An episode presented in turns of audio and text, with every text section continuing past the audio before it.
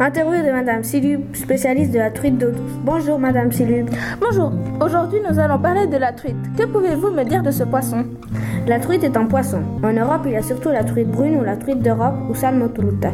Elle appartient à la famille des salmonidés et elle a un corps plutôt allongé. Elle mesure en moyenne 40 cm, mais peut aller jusqu'à 140 cm. Elle pèse de 1 à plus de 10 kg, elle a des dents pointues et une chair très recherchée. La truite fut le premier poisson à être reproduit en captivité. Les truites vivent-elles Les truites vivent dans les lacs, mais les petites truites vont dans les lacs. Les truites remontent toujours l'affluent où elles sont nées. Comment les truites se reproduisent-elles? Elles ne se reproduisent pas tout en même temps, car elles ne remontent pas les cours d'eau toutes ensemble. Elles portent les ovules sur du gravier oxygéné. Les ovules fécondés deviendront des alevins. Mais que font les alevins après leur naissance?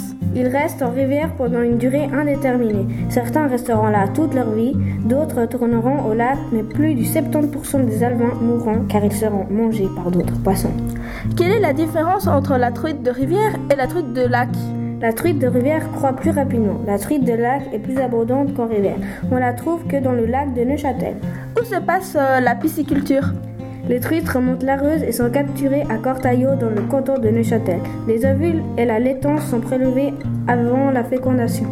Au début, il a été dit que la chair de la truite est très recherchée. Pourquoi? Parce que la truite est très appréciée en cuisine. Par exemple, un plat succulent est la truite aux amandes.